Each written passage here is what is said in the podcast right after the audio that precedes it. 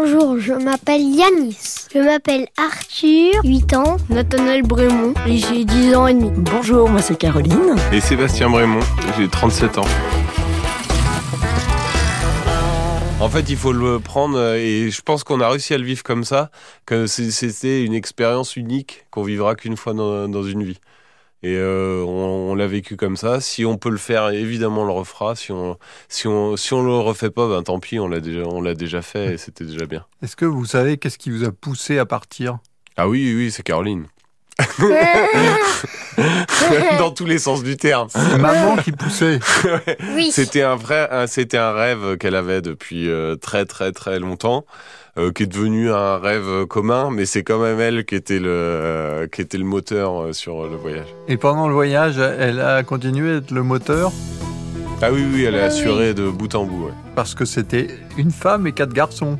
Ouais, et puis euh, je pense que mentalement, elle est quand même euh, assez redoutable. Hein. Je pense qu'on peut la mettre dans n'importe quelle situation, euh, elle saura se débrouiller. Ouais.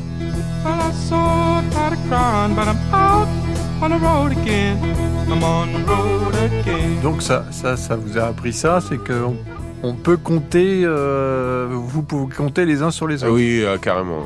Oui, ça c'est vrai que l'entraide, le le support moral, euh, tout, on, ouais, on, s'est tous euh, bien trouvés là-dessus. Mais est-ce qu'un voyage, c'est autre chose que faire des kilomètres? Bah oui, oui, oui. Faire des kilomètres, euh, c'est.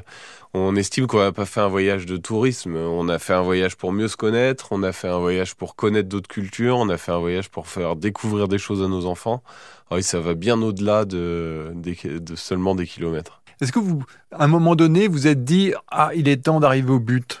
Ou bien ça aurait pu continuer plus longtemps alors sur la partie découverte, voyez, euh, comment continuer à voyager, continuer à découvrir de nouvelles choses, oui. Après, on avait de plus en plus de problèmes quand même sur notre véhicule.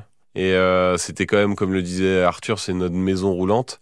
Et au bout d'un moment, en fait, les problèmes euh, revenaient tout le temps et on avait des choses qu'on n'arrivait pas à régler, des problèmes techniques qu'on n'arrivait pas à régler. Et à la fin, c'était quand même euh, trop stressant pour se dire euh, si on avait eu le temps et même les moyens et de se dire euh, on comme on fait l'Amérique du Sud je pense qu'on aurait quand même essayé de revendre le camping-car ou de changer de véhicule pour y aller